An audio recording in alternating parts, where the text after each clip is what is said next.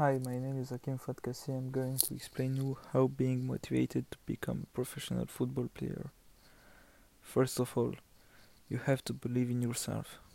Since you're a kid until you have a contract with a professional club. It's easy to say it, but you must make a lot of sacrifice for you and your family to succeed in what you want.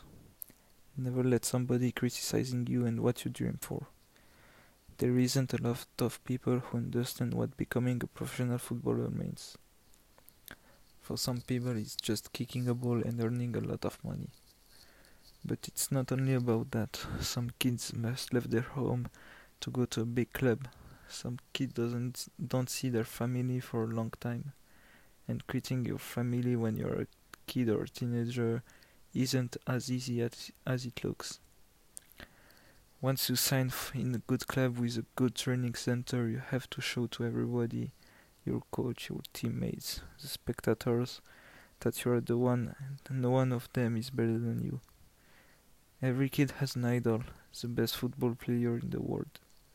Mine was the Brazilian Ronaldo, probably the best striker that has ever played the beautiful game.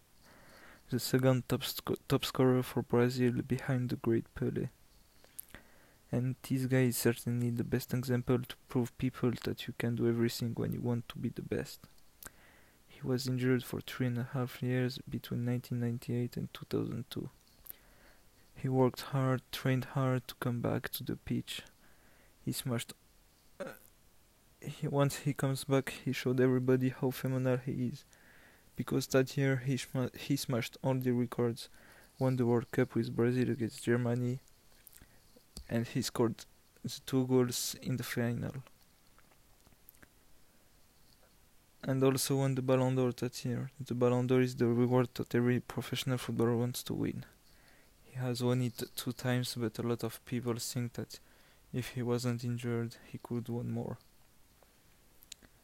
But you can't succeed in all of these things if you don't have passion and love for what you want.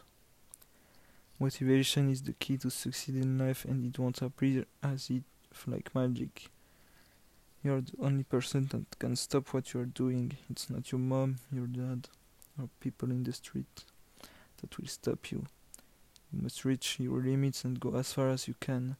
And even when it's hard, you must continue because you have made a long way. And if you think you're not able to do it and you stop, so you will see later, once you have grown up, what you have missed, and you will live with regrets for the rest, rest of your life.